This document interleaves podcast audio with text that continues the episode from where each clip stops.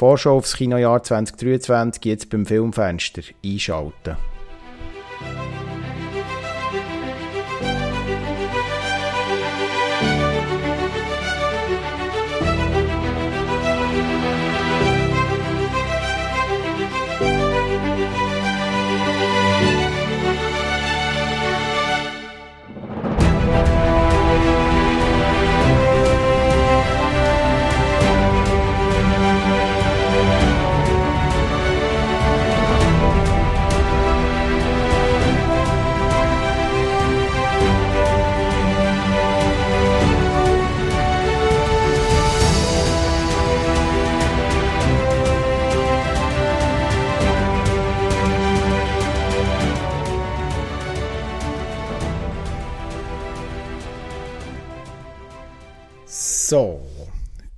Berühmte So ist auch wieder da. Das Filmfenster ist auch schon wieder da und wir haben es bereits in der vorherigen Folge angekündigt.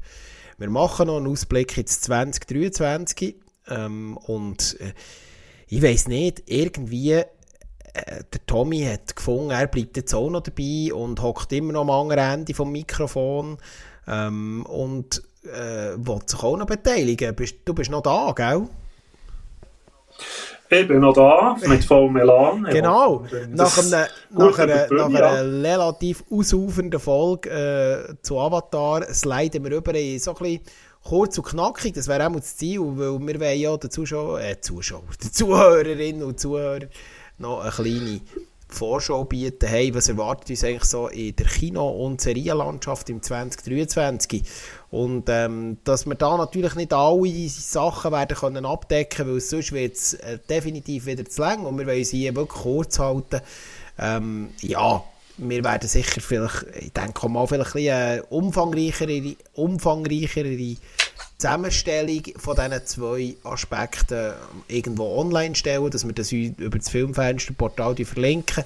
Aber wir wollen uns jetzt bei der Vorschau auf das 2020 wirklich so ein auf Highlights konzentrieren, wo wir entweder zum Beispiel auch persönlich darauf warten oder wo so ein der allgemeine äh, Zuschauerinnen und Zuschauer darauf wartet und das unbedingt konsumieren ich glaube, da bist du einverstanden, gell? weil sonst äh, wird es wieder ein Avatar 2 Special oder so. Nein, so, so weit Nein, wir wollen es kurz halten. Ja. Wir wollen es kurz halten. Das ist genau, ja eine Vorgabe. Genau, genau. Und wir äh, teilen, teilen, die jetzige, äh, ich sage jetzt mal, die Vorschaufolge in zwei Teile. Das ist zum einen mal Filmen und dann auch noch Serien. Und wir werden äh, vielleicht beim einen oder anderen merken, hey, dass es ja immer wie mehr Verknüpfungen von diesen zwei Themen gibt. Auch das ist ja nicht eine wirklich neue Erkenntnis. Und da ist ja der Einstieg gemacht, wie immer. Über, äh, übergebe ich gerade ähm, für die Filme von den ersten, äh, von der, vom Einstieg ins neue Jahr, sage ich dann mal, äh, 2022, vom Monat Jänner. Äh, Tommy, was hast du jetzt so für Highlights rausgesucht? Ähm, was, was brennt dir dort unter den Nägeln? Also ich denke mal sicher etwas Spezielles, das jetzt eher nicht ins breite Kino kommt, aber so ein bisschen für Liebhaber von speziellen auch mit Kultur auseinandersetzenden Themen ist Holy Spider. Der läuft seit dem 2.1. schon im Kino, eben in kleinen Kinos sicher. Ist eine Geschichte über einen Mörder, der sich da äh, im iranischen Bereich aufhalten, Prostituierte tötet im Namen von Gott. Also eben toxische Männlichkeit, der Iran, Frauen, eine Journalistin, die ermittelt in dieser Stadt Mashhad. Das ist sicher sehr brennend aktuell, wird oder tut mich auch interessieren. Das ist so der erste, den ich hätte. Und dann gerade ein Link zum nächsten, also das ist genau ganz anders. Das ist Babylon. Babylon spielt in den 20er Jahren in Amerika. Es geht um Hollywood. Dort ist der Brad Pitt und Margot Robbie in der Hauptrolle. Äh, das ist so der erfolgsheischend suchende Weg nach Hollywood.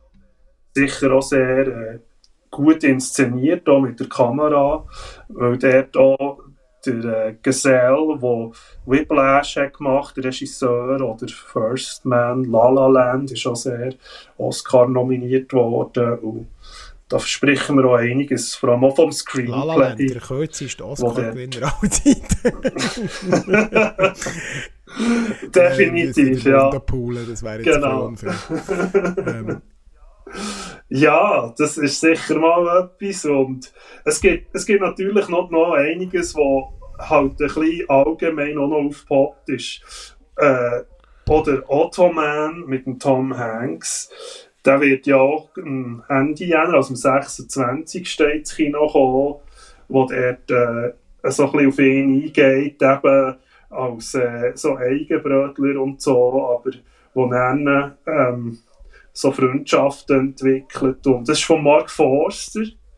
Das ist äh, natürlich mit Schweizer Beteiligung. Der hat schon länger nicht mehr gemacht, und ja, wie man so so nicht. Ich könnte jetzt gerade nicht mehr sagen, ja, was das letzte ist. Ja.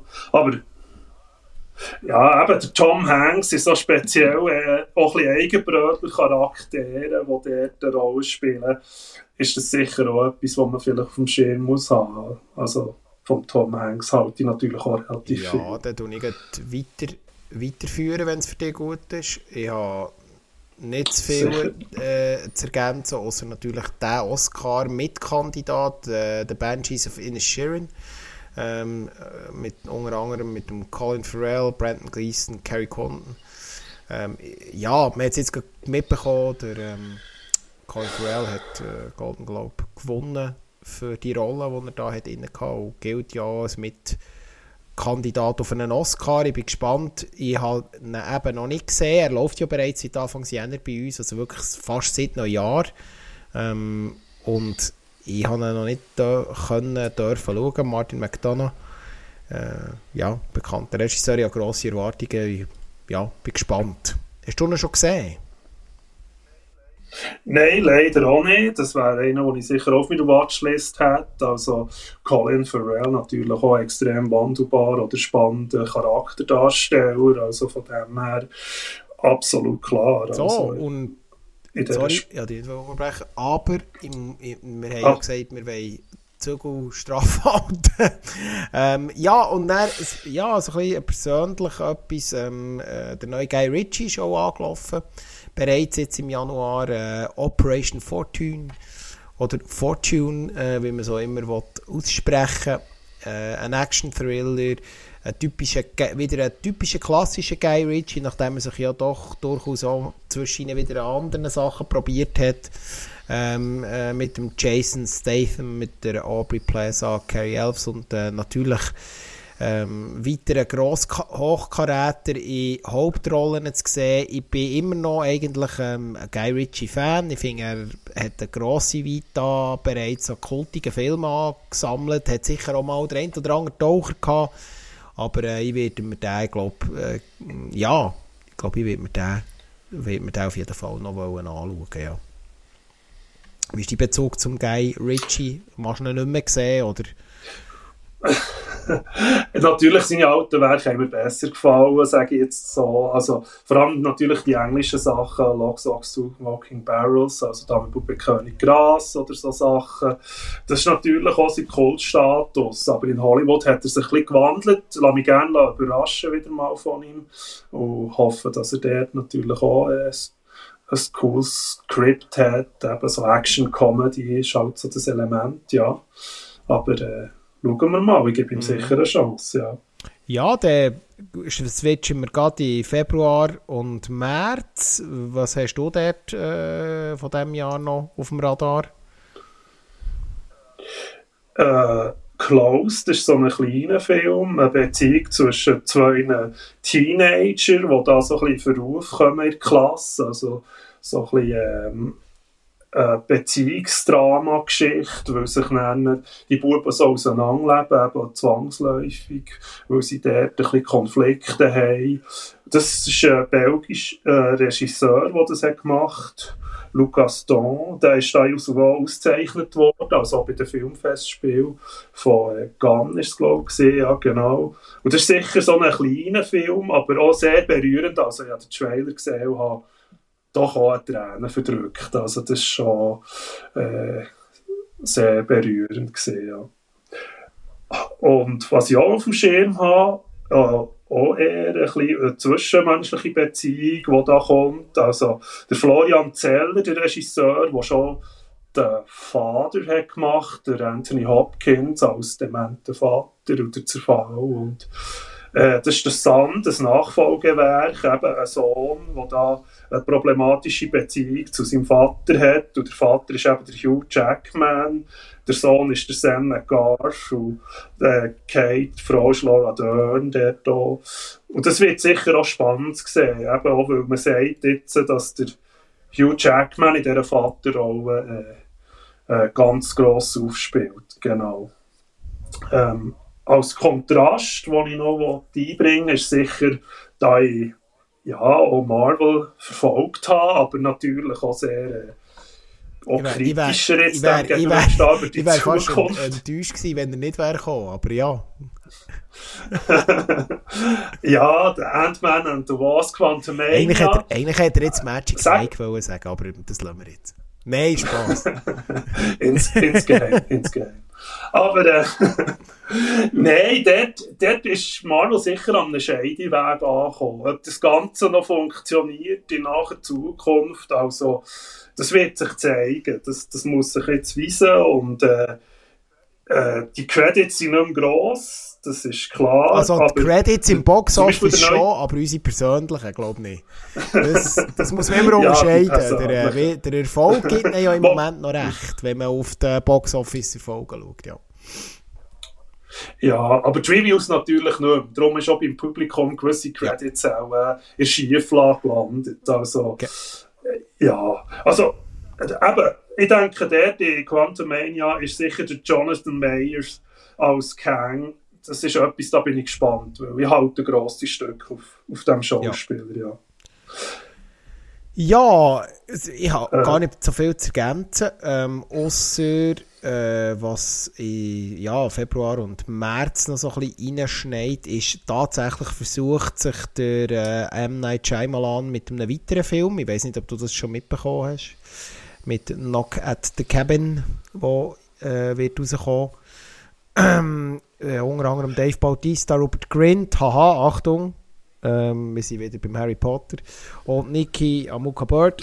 ähm, man kann sich noch nicht so viel darüber vorstellen. Ich bin nach Old, wo ja, glaube ich, sein letzter Film war, wo ich noch geschaut habe, ähm, wieder mal, er ist bei mir wieder stark auf dem absteigenden Ast. Ich glaube einfach, der wird irgendwann äh, nicht mehr so viel äh, ja, nicht mehr so viel Grossartiges kommen.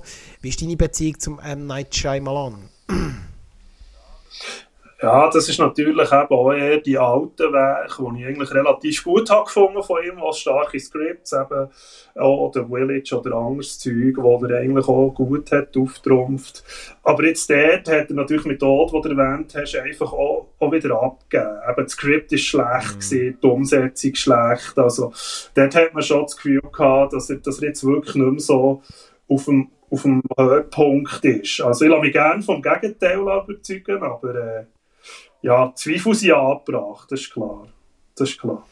Ähm, ja, und wenn ich jetzt noch, eben, wenn wir jetzt noch zusammenfassen, Februar, März, das ist natürlich bei mir auf dem Radar, also jemand, der mal geboxt hat, Creed 3, äh, ich, ja, die Boxfilme, es ist immer, ich will jetzt da nicht zu ausufernd werden, ich persönlich finde Creed 1 gelungen, Creed 2 hat recht an Substanz verloren, und jetzt Creed 3 als, äh, das sind ja so eigentlich Fortsetzungen aus dem Rocky-Universum, wenn man so will.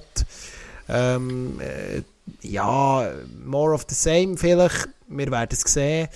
Und vielleicht noch, einfach, dass wir darüber geredet haben, auch in diesen zwei Monaten wird Dungeons and Dragons äh, ein Neuverfilmungsansatz oder Neuverfilmungs- ähm, Idee aus dem Universum kommen und ich sage es jetzt mal ganz böse, es ist ein äh, äh, potenzieller Kandidat auf eine goldene Himbeere. Äh, Gibt es die überhaupt noch? Ich weiß gar nicht. Oder einfach ein potenzieller Kandidat für den schlechtesten Film vom Jahr, zumindest das suggerierte Trailer.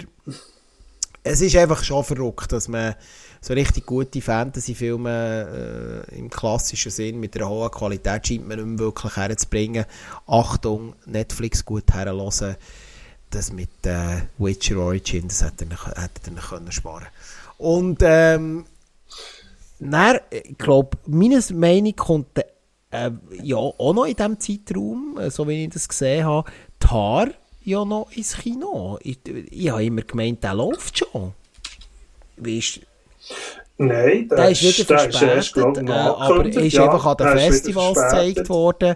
Ähm, Tar ist äh, mitunter ein grosser Mitfavorit auf gewisse Oscars. Ähm, ich glaube, das darf man, darf man so sagen. Er ist auch bei den Golden Globes entsprechend ähm, ausgezeichnet worden. Ähm, Kate Blanchett brilliert dort offensichtlich in einer Hauptrolle. Also, ich ja, habe bis jetzt nur den Trailer gesehen. Der, äh, ich bin gespannt. Ähm, der Film spielt in Deutschland. Äh, geht plus minus so ein bisschen ins Milieu von der klassischen Musik, hat aber gleichzeitig auch noch ein bisschen surreale Aspekte und Mystery-Aspekte, so wie ich das mitbekommen habe. Aber ähm, ja, ich bin, ich bin gespannt. Äh, hast du dich schon ein bisschen näher mit Tar auseinandergesetzt? Nein, ich habe das auch mitbekommen, dass sie dort wirklich abgeräumt hat, eben mit der Musikerdirigentin, die sie dort hat übernommen hat. Eben, es wahrscheinlich eine sehr starke Charakterdarstellung wird sein, mit auch ein bisschen Drama drin, natürlich ganz viel. Und äh, ja, und jetzt, und jetzt muss ich eine also, Lanze brechen. Jetzt ist es soweit. Zwei Lanzen muss ich brechen. Erstens, der Sam Raimi kommt noch mit 65. Das wird, äh, oder Sam Raimi ist bei mir immer, den schaue ich mir immer an, wenn er mal wieder etwas macht. Ähm, äh, eine Art Endzeit-Science-Fiction, Dinosaurier-Klon-Film oder so. Ich bin noch nicht so sicher, was daraus wird. Unter anderem Adam Driver und äh, Adrian Greenblatt in den Hauptrollen. Ähm, ich bin gespannt. Science-Fiction-Abenteuer, da hast du mich. Und dann kommt mein grösste Guilty Pleasure von den letzten sechs Jahren, John Wick Kapitel 4. Ähm, Keanu Reeves in seiner Paraderolle von den letzten Jahren. Ich bin halt immer noch, mir hockt das immer noch. Ich habe immer noch Freude an dieser Franchise. Ich weiss, es versteht fast niemand mehr, wenn ich mit meinen Kollegen rede. Ähm, aber äh, mit John Wick kannst du mich immer noch hinter dem Ofen vorlocken. Und als ich jetzt gehört habe, dass sie Konstantin 2 angekündigt haben, bin ich umso mehr gespannt. Aber das ist dann wieder etwas anderes. Genau. Und der Super Mario-Film kommt auch noch. Ja, das wird, glaube ich, mal im April ja. sein. Ich denke, dass da natürlich unter Mitwirkung von Nintendo wirklich etwas Gutes kommt. Also im Trailer, wenn man jetzt da Verbandlung hat in die Game-Community natürlich, dann sieht man wirklich, es ist gut gemacht und ich glaube auch viele Anspielungen auf die ganzen Game-Franchise-Sachen. Auch lieblich, auch schön animiert. Also, wer Mario-Fan ist, ist das sicher auch Ich habe es eh nie verstanden, dass der erste holprig und nicht erwähnenswerte Versuch, Mario zu verfilmen mit einem Echtfilm passiert ist, da, da tut sich doch ein Zeichentrickfilm beziehungsweise später der Animationsfilm schon fast aufdrängen. Ich habe das eh nie verstanden. Also, wie siehst du das? Also, das ist doch eigentlich äh, so eine Figur, äh, so eine gro grosse, bekannte Videospielfigur, das, das muss ja fast ein Animationsfilm sein. Hat man immer Angst gehabt, dass das zu nah an den Games ist? Oder was ist echt das Problem gewesen? Ich kann mir es nicht so richtig erklären.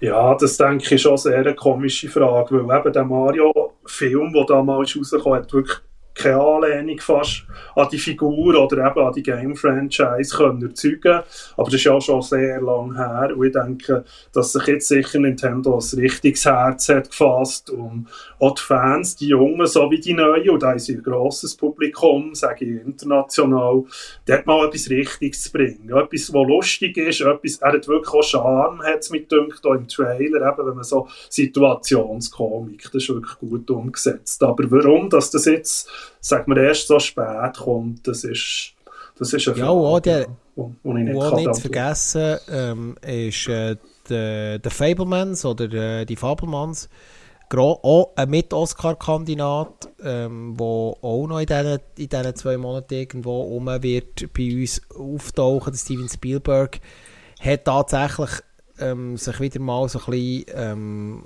kann man das sagen, ein bisschen auf seine Wurzeln beruht. Das basiert ja schlussendlich auch ein bisschen auf seinen Wurzeln. Ähm, er wird auch mit Lob überschüttet für den Film. Äh, ich habe ihn natürlich noch nicht können sehen. Äh, was ist mhm. deine Meinung zu den Fabelmanns? Ich denke, The Fablemans wird ähm, ein Hommage an das Kino sein, also eben eine Reise mit, fast ein bisschen biografisch teilweise vom Spielberg, wie er als Kind das mhm. Milieu-Film entdeckt und so. Aber es ist schön, ich glaube, das kann funktionieren, weil es eben auch ein bisschen berührend ist, feinfühlig und auch schön. Also ich denke, ich rechne da schon mit etwas, äh, etwas Gutem. Also, eben auch gerade in der Rollenbesetzung, wenn man dort sieht, eben der Paul Dano, wo ich auch viel von ihm halte, wird dort auch mit vorkommen. Und äh, ja, das, das Und jetzt noch ein Film von, ja. von dem, dessen Namen wir eigentlich nicht aussprechen. Und zwar wagt sich der... Ähm, der äh, bekannteste deutsche Schauspieler, Produzent und Drehbuchautor, der genau einen Gesichtsausdruck hat, der äh, Till Schweiger an einem neuen Film und äh, für, nach, ich glaube, nach über 20 Jahren äh, äh, er tatsächlich äh, Manta Manta einen zweiten Teil ins Kino bringen. Wie das dann vonstatten wird gehen, ich bin gespannt, ob das heute noch irgendjemanden interessieren sollte. Aber Till Schweiger Filme sind zumindest im deutschsprachigen Raum immer grosse Kassenschlager. Ähm, ob das hier auch der Fall wird sein, wird man sehen. Meine persönliche Meinung ist, jeder Till Schweiger-Film, der nicht äh, ins Kino kommt, ist eine Bereicherung fürs Kino, aber äh, ja, das ist meine persönliche Meinung. ich will da niemandem zu treten. Ja, ich, ich glaube, ich kann dort mit Manta Manta sicher ein paar Leute aus der Auto-Fanbranche einfach ein bisschen begeistern, weil es einfach äh, ja, Klamauk ist einerseits, aber sicher eben auch ein bisschen das PS-Feeling, das im Film vorkommt, ein bisschen äh, schmierig, dreckig, ölig mit Race. Also das wird, ja, auch vielleicht auch funktionieren, ja, für eine gewisse Breite genau. vom Publikum. Ja. Und äh, wir nähern uns langsam im Frühling, Sommer an, April, Mai. Ähm, ich kann mir unter Cocaine Bär noch gar nicht vorstellen. Wie stehst du zum Kokainbär? der Kokainbär. Ja, da habe ich mal den Trailer geschaut und der ist wirklich auch lustig. Eben ein Bär, der irgendwie auf einem Trip ist, gemischt eben mit diesen Horrorelementen, also irgendwo in den 80er Jahren spielt und so. Und dann weil die das Kokain finden, der Bär, der das Intus hat und ein paar He macht dort. Also, es könnte auch eben auch so Situationskomik daraus entstehen, was sicher auch noch cool äh, ist. Rest in Peace, genau. übrigens der letzte Film, wo der Ray Liotta dabei ist. Er ist ja verstorben. Im Mai 22. Fun Fact. Äh, ja, aber, äh, oder eben nicht, oder eben nicht Fun Fact, genau. Ähm, äh, ja, nachher, äh, wir sind ja schon fast im Frühling, Sommer innen, äh, wir haben schon mal ein darüber geredet im Vorfeld von der Folge. Äh, es kommt ein weiterer drei Musketiere. Ich habe noch erwähnt, mal auf, bei uns im Filmfenster auf, auf, auf, auf, äh, auf dem Radar, sorry, wenn ich es nicht sagen kann. Äh, D'Artagnan 2024 ist äh, mit Eva Green, Vicky Krebs und mit dem äh, Vincent Cassel. Also eigentlich eine Starbesetzung, klare Vorlage, die schon zuhauf verfilmt worden ist Bildtech, bildgewaltig, bildtechnisch sieht das super aus, ähm, was ich da so vom Trailer auch können sehen aber ob man normal einen drei Musketiere Film braucht, ist eine gute und berechtigte Frage. Ähm, gleichzeitig kommt in diesem Zeitpunkt in der Infinity Pool und zum Infinity Pool, wie stehst du der dazu? Das könnte noch eine spannende Geschichte werden, oder? Ja, ich denke vor allem auch, wenn der Name Cronenberg auftaucht, vor allem eben der Brandon Cronenberg, das ist der Sohn von ihm, von David Cronenberg, äh, dort wird man hellhörig, oder? Und eben auch die Schauspieler sind natürlich da in der Hauptbesetzung mit Alexander Skarsgård. Das könnte funktionieren. Der Trailer sieht auch sehr äh, verwirrend, verstörend aus, eben die ganzen Elemente, die da auftauchen mit Folterung und so einem äh, unterschwelligen Clan, der sich da gibt, auftut mit, mit diesen Szenen. Ja, Mia, Mia Goth ich denke, ist, wird aktuell sehr gehypt durch diverse, äh, diverse Horrorproduktionen, ist sie in aller Munde. Ähm, ich bin gespannt, ja. Durchaus. Und ja, ja. fahr nochmal weiter, sorry. Ja, da haben wir noch eine Überleitung vielleicht auch noch, die noch auf dem Radar ist. Also Scream natürlich, für alle Scream-Fans, die sich noch nicht satt gesehen haben. Da kommt noch Nachschub mit dem Scream. Äh, dort werden sie auch wieder einhaken. Probieren das Ganze nach äh, New York zu bringen. Stadt, das wird Ob das dann noch funktioniert. Ja, ich bin, ja. bin auch gespannt. Ja. Gleichzeitig aus diesem Genre ist Evil Dead Rise im Anmarsch in der gleichen Zeit. Innen, die neue Evil Dead Fortsetzung. Wie, äh, es, ist eine Art, es ist nicht wirklich ein Remake, es ist eine neue Interpretation von der Marke. Der Trailer hat nicht schlecht ausgesehen, wir haben ihn hier auch schon erwähnt im Filmfenster. Der wird auch in diesen Monaten irgendwann bei uns im Kino mal aufschlagen. Ähm, ich bin offen, der Sam Raimi ist da nicht mehr direkt beteiligt, der ist irgendwo als Produzent noch im Background und ähm, ja, mal schauen, was der äh, wird sein. Und gleichzeitig haben wir auch in diesem Zeitpunkt in, oder in diesen Monaten noch den, The Whale. Äh, wie, Ja, wie stehst der du Whale. zu The Whale, ein grosser Oscar-Kandidat? Nein, das finde ich auch sehr, sehr interessanter Film, weil eben dort eigentlich auch das Ganze mit der Charakterdarstellung, eben der, der, der Mann, der eigentlich verzweifelt versucht, gespielt vom ähm, Benton Fraser, der den Kontakt zu seiner Frau nicht will, äh, zu seiner Tochter nicht will verlieren, sorry, äh, und sehr übergewichtig an die Böse, eben die Story, das, das hat Volumen. Und eben auch gerade unter dem Darren Androwski, der doch auch so viel gescheiterte Schauspielsäle wieder ins Gespräch hat gehört. Also, eben, wenn wir da den Wrestler anschauen, mit Mickey Rourke und so Sachen, äh, das ist so, irgendwie hat er sich zum Ziel gesetzt, die Leute zu rehabilitieren in Hollywood. Also, Man muss ist- aber auch, ich hoffe nicht, dass. Brandon Fraser das gleiche Schicksal wie Mickey Rourke blüht, weil nach der Wrestler ist dann nicht mehr viel gekommen von Mickey Rourke. Das ist, äh, er ist zwar dann wieder wahnsinnig wieder im Gespräch gewesen, aber danach ist dann irgendwie wieder ein bisschen eben gewesen und bis heute ähm, läuft er auch unter Fernerliefen und fällt eher mit schwierigen äh, Bilder aus dem, aus dem privaten Alltag nach, äh, nach dem Besuch von irgendwelchen Schönheitskliniken auf. Ja, und wir Das schon so, im Mai, ja. Juni rein und es wird, es wird wieder blockbusteriger, oder? Äh, ja, da kommt noch... es rollt wieder das grosse Emma. schon zum zweiten Mal das Jahr. Ähm, die Guardians werden wieder aufschlagen, oder? Wie, wie, Voilà, und, ja. äh, und jetzt müssen wir doch eine Lanze brechen. Wir haben es im Filmfenster auch gebrechen. Selbst unser grösster Marvel-Kritiker, der Alverig, äh, hat müssen zugeben, dass er tatsächlich bei den Guardians, das sei die einzige Truppe, die einzige, äh, so das einzige Mini-Franchise aus dem ganzen Marvel-Kuchen, das ihm tatsächlich noch zusagt. Und ich kann ihm der zustimmen. Ich bin gespannt, ob die Volume 3 die Pace von den ersten zwei Teilen wird halten hat auch damit zu tun, dass ich das Gefühl habe, dass Guardians, ähm, die zwei Guardians-Filme tatsächlich so, äh, das sind Fortsetzungen, die ähm, eher äh, an Qualität zugenommen haben und nicht abgenommen. Mhm. Ja, eben der James Gunn, der dort Regie, Regie führt, jetzt in dem dritten Mhm. Teil auch noch, wo jetzt mittlerweile DC-Chef ist worden, ironischerweise. Äh, nein, das ist, das ist ein guter, der versteht das mit dem Witz, mit dem Spiel, mit den Schauspielern, das Zusammenspiel, sympathisch.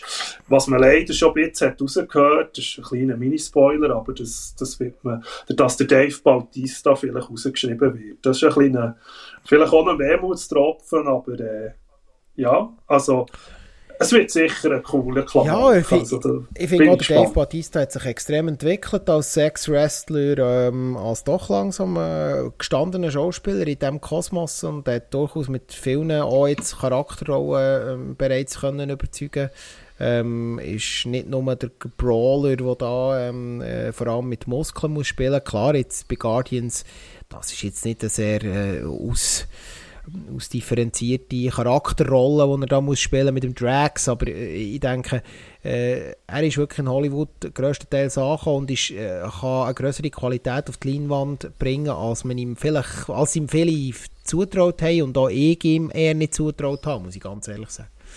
Ähm, ja. Und dann kommt, Ja. und dann kommt eine ganz äh, wichtige Franchise, die wir äh, nicht dürfen vergessen Ähm, äh, du als ehemaliger, äh, du als jemand, der mal in der Autobranche geschafft Wobei, äh, so viel jetzt wirklich mit der Autobranche nicht mehr zu tun. Fast and the Furious 10, also auch dort weiterhin ähm, die Serie wird fortgesetzt. Was, wie, wie stehst du zu Fast and the Furious? Ja, ich finde halt, Fast and Furious hat sich dort wirklich fast ein bisschen Science Fiction entwickeln in diesem Genre.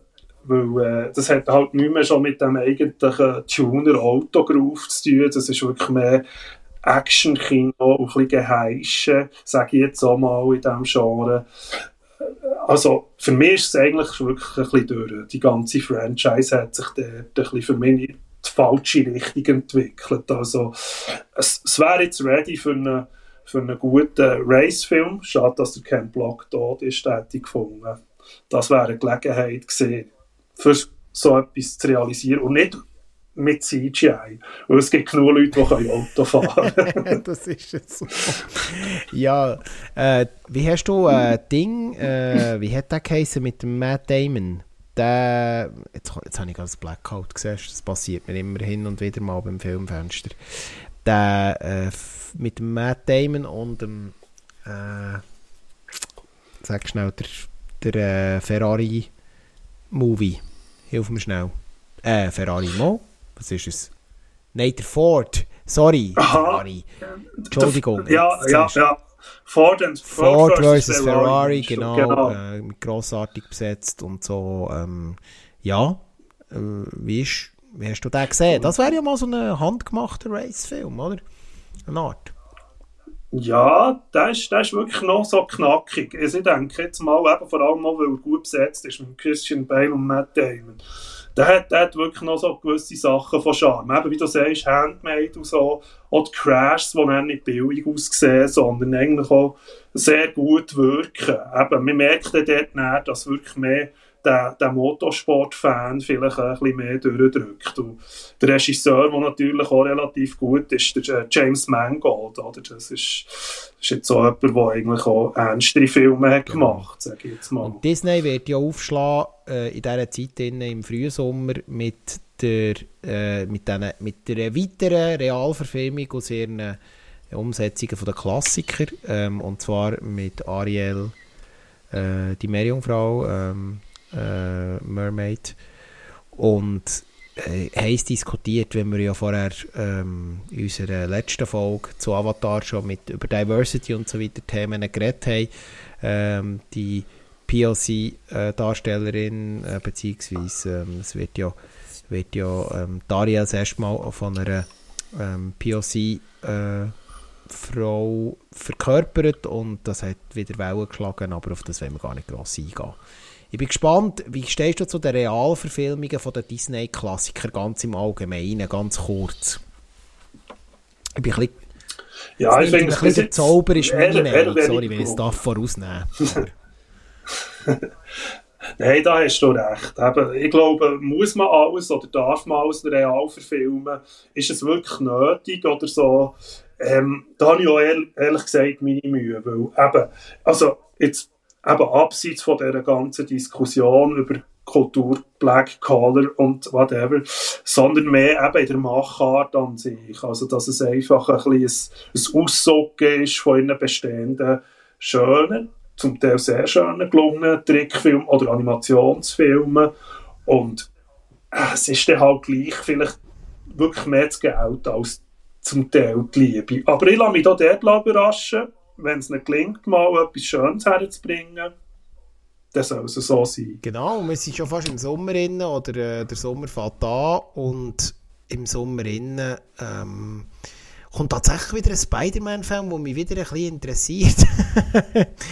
äh, Across the Spider-Verse, das ist ähm, der Animationsfilm, der ähm, äh, der Nachfolgefilm ist vom, jetzt ist mir gerade der Name vom ersten Spider-Man Animationsfilm, der vor zwei Jahren ins Kino ist Wie heisst der? Hilf mir schnell. Into the Spider-Verse, oder? Ich glaube, das ist echt das Into genau. the Spider-Verse. Und das Neue ist genau. Across merci. Jetzt habe ich es gerade genau so dazu geflogen. Ein weiterer äh, Nachfolgefilm. Und ich muss tatsächlich auch der Animationsstil, der Kolorierungsstil, die Art und Weise, wie die Filme gemacht sind, wie der erste ist gemacht war, hat mir sehr zugesagt. Ich werde den auch wieder schauen. Einfach für alle die, die das vielleicht mit King schauen wollen. Der Film ist unglaublich hektisch, er ist, hat unglaublich viel schnelle Schnitte, also wirklich nur mit King schauen, die das entsprechende Alter schon haben, also sonst sind sie überfordert. Also das ist wirklich Epilepsieanfall mal drei, einmal gegen Schluss. Oder wie hast du das erlebt? Ja, das ist so, so, schon so. Er, er ist wirklich hektisch und so, aber natürlich auch eben grafisch, sehr, eben sehr aber interessant. auch grafisch intensive Farben und so. Also das ist, finde ich, schon noch wichtig. Das muss man sich klar sein. Wer jetzt vielleicht aufgrund von diesem Tipp sagt, hey, jetzt, den Alt habe ich nicht gesehen, den muss ich mal noch schauen. Einfach vielleicht nicht gerade mit deiner Tochter oder deinem Sohn oder wie auch immer. Ähm, wo, ausser sie sind, ausser sie sind genug alt, dann ist es natürlich etwas anderes, das ist klar. Ja, ich denke, die Kinder mögen manchmal mehr Das stimmt. Als man denkt. Jetzt nicht, wir, sind ja kein, ja kein Familienpodcast. ähm, und voilà. nachher tatsächlich äh, mit im Sommer versuchen sie es nochmal mit dem Transformers Franchise. Äh, ja. Wie, mhm. wie siehst du das Transformers Franchise? Ganz kurz in ein, zwei Sätze. Rise of the äh, Beast heisst nee, das Rise of the Beast. Es ist, es ist kritisch, weil der Michael Bay hat das, hat das inszeniert, ausgesucht und, und jetzt ist er ja nur noch jetzt hat man ihn ja weggenommen. Jetzt ist er nicht aber für mich ist, glaube ich, die Frage von Qualität. Eben. Wie viel braucht es noch von den Transformers? Ich glaube, äh, dort haben sie sich auch nicht im Laufe der Zeit verbessert. Sie haben immer neue Figuren, neue Aspekte, aber ja, das ist, für mich ist es ein bisschen durch. Ob das noch ziehen oder nicht ziehen, genau. Ähm, ja, dann, wir sind jetzt im Sommer. Was brennt dir unter den Nägeln? Sommer und Frühherbst, also so bis in September, August, August, September rein? Ah. Also ich denke, ich mache Überleitung, was die brennt. ich denke, der Mission Impossible. Selbstverständlich! ja, voilà. Da hast ja, du sicher mal gemarkert. Ich freue mich sehr. Ja. Also, dort ist eben das Handmade, das wir da ab und zu immer wieder besprechen, von Effekten oder Stunts natürlich, wo du äh, natürlich der Tom Cruise so sehr viel Credits übergibst. Ich auch. Schauspieler hat er vielleicht ein bisschen weniger, aber nein, das ist etwas, das zeichnet man aus. Das kann man, kann man wirklich ja, so anerkennen. Ist, er ja, ist ein Draufgänger. Äh, der Volk gibt ihm recht. Äh, äh, er, kann, hat sich wirklich, er ist einer von diesen 90er-Jahr-Darstellern, der wirklich normal können realisieren, auch in der Neuzeit und sich auch irgendwie neu aufstellen und nicht einfach irgendwo in der Bedeutungslosigkeit ist äh, verschwunden. Und er, er, hat einfach ein unglaubliches Engagement für seine Filme und ähm, das muss man ihm einfach schlussendlich zugestehen. Ob man ihn jetzt als Person äh, gut findet oder nicht, was Filme machen angeht und wie er, äh, mit welcher Qualität auch er die Filme machen will, mit welcher handgemachten Qualität, das muss man ihm halt, glaube ich, nicht zugestehen. Also das ist eigentlich meine Meinung zu dem Thema. Ja, und äh, dann vielleicht noch, ähm, wir haben noch einen mit einem braunen Hut, der schon ein bisschen älter ist. Der will auch irgendwann noch seine Zelt aufschlagen, ähm, im Sommer. Innen. Wie siehst du das? du weißt schon, von wem das ist.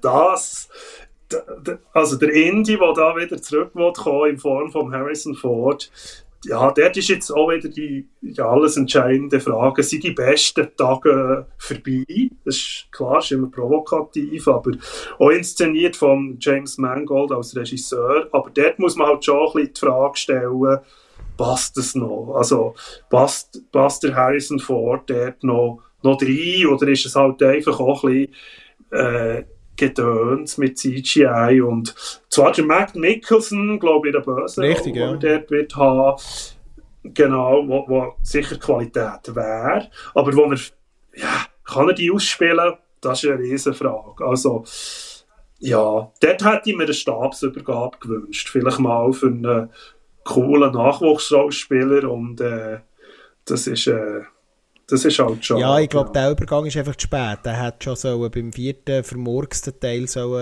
mit mehr Qualität passieren. Aber das ist leider so. Und ähm, ja, der Trailer hat mich auch ein bisschen ratlos zurückgelassen, in dem Sinn, ähm, dass sie tatsächlich auch zum Teil so ein bisschen die künstlerisch, äh, sehr, äh, künstlerisch, die sehr künstlich anmutenden Bilder äh, die stimmen mich ein bisschen kritisch. Aber ja, vielleicht wird es wie bei Avatar sein, hocke im Kino und es wird wieder ganz etwas anderes sagen. Und ähm, ja, wir sind immer noch im, im Sommer drin, was äh, langsam wird es dünn, weil wir noch nicht alle äh, Releases kennen. Äh, aber etwas, was du unbedingt solltest auf dem Radar haben, als grosser Fan. Oppenheimer. Der Herr. Das ist ja so. Ja, den genau. habe ich auf dem Radar. Weil das ist einfach Christopher Nolan. Schön, weil der Christopher ja. Nolan, genau, eben auch wieder bei dem auch ein bisschen Handmade-Kino. Er ist ja jetzt nicht jemand, der... Eben, das ist jetzt ein bisschen Kontrast. Nolan schafft es eigentlich auch grosses Kino manchmal mit vielen Elementen von Handmade zu machen. Auch sehr viel Charakterdarstellung. Also jetzt im Oppenheimer wird ja der, der Killian Murphy mm. äh, dort mitspielen in dieser Rolle. Und äh, da muss man schon sagen, also vom Nolan kann man eigentlich gerne etwas erwarten, weil dort äh, ist er ein Meister und es ist noch so ein Fun-Fact, also sie haben wirklich äh, eine anmutende Atomexplosion darstellen, machen mit pyromanischer Effekten und, und ja, da habe ich viel gefunden, ja, wenn das zu Hops geht, äh, yeah. musst du in Deckung, aber nein, Op Oppenheimer ist, ist echt, wenn man auch ein bisschen historisch interessiert ist, äh, das ist sicher ein Must-Have. Und eben in der Rolle, eben, Killian Murphy haben wir erwähnt, Emily Blond, oder, ja. wo der da mitspielt. Und, äh, der Matt Damon, ja. ja der spielt genau. auch noch in der Nebenrolle ja. mit dort. Und der genau. heiß diskutierte, übrigens hier im Filmfenster schon erwähnt, die Barbie-Film wird ebenfalls in dieser Zeit aufschlagen. Ähm, und äh, Hauptdarsteller technisch verspricht der Film eigentlich Star Power. Mark Robbie, Ryan Gosling, America Ferrara und ich kann mir einfach immer noch, obwohl, die, obwohl ich weiss, dass Greta Gerwig hier irgendetwas ganz Spezielles plant, einfach immer noch nichts darunter vorstellen. Im ersten längeren Trailer wird mir schon viel zu viel gesungen. Ähm, nein, Spaß beiseite, aber äh, ich, ich weiß auch nicht, was das wird. Aber ich bin gespannt, er wird auf jeden Fall sicher, äh, sicher heiß diskutiert werden. Ja, im optimalen Fall auch ein bisschen Persiflage, aber ähm, ja, das werden wir sehen, da habe ich mich nicht so viel drum getan.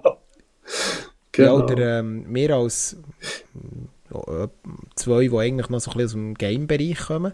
Irgendwann im Spät im Sommer soll ja auch noch der Gran Turismo-Film kommen.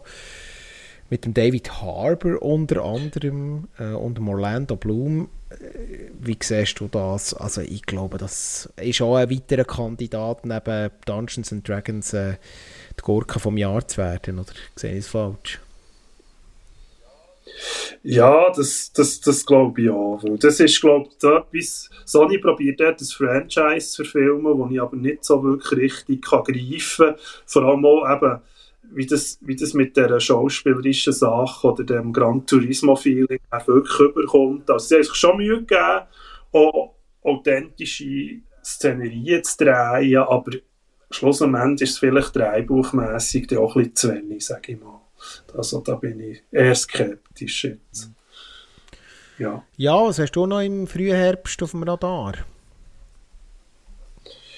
Da muss ich noch schnell schauen, was ich da in meiner Liste noch habe. Also es gibt da natürlich auch weitreichendere Projekte, wo man eben die Releases noch gar nicht so klar weiß. Also das ist zum Beispiel auch ein Köcher äh, mit dem Joaquin Phoenix, äh, der Napoleon-Film, der da eigentlich auf, auf der äh, Liste ist, aber da weiß man noch kein Release-Datum. Er wird auch auf Apple Plus äh, wird rauskommen, gleichzeitig aber auch im Kino, inszeniert auch von Ridley Scott. Das wird sicher auch spannend werden, das zu sehen. Also Vanessa Kirby als jo Josephine, sorry, ja, also das ist sicher auch jemand, der sein Handwerk versteht. Also so ein bisschen historische Inszenierung, aber wie gesagt, das ist äh, später im Jahr, ja, was da auf uns zurollt. Aber etwas, was wir vielleicht auch noch müssen erwähnen müssen, auch noch kein Release-Date, als oh, 80er-Fan, da wird irgendwann eben mal die Gremlins 3 auftauchen. Soll der auch schon 23 kommen, oder gibt es noch kein offizielles Release?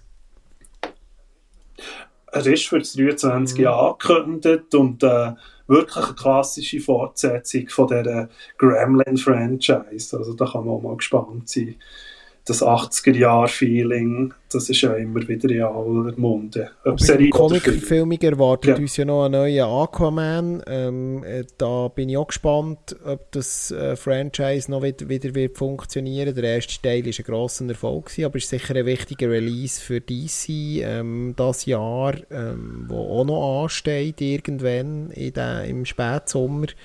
Ähm, und gleichzeitig auch äh, ja, so ein bisschen ja, wo geht die Reise mit dem DC-Universe her? Also die grossen Fragen, die mit dem zusammenhängen. Es ist übrigens noch schnell auf das DC eingeschwungen, also dort werden wir ja dann auch recht viele Restarts, Reboots erleben, jetzt eben, weil da der James Gunn noch die Finger mhm. drin hat. Und äh, ich habe gehört, dass der Matt Reeves an Tisch ist gehockt und hat gesagt, äh, gell, ich darf da meine Film Noir-Reihe mit äh, der neuen Batman-Franchise durchführen. Und die wird er auch nicht anlängen und da sind wir doch das auch froh. ist wünschenswert. Für eher mainstreamige Horrorfans gibt es vielleicht noch den Hinweis, dass der Nun soll vorgesetzt werden mit einem zweiten Teil und äh, nächstes Jahr soll rauskommen.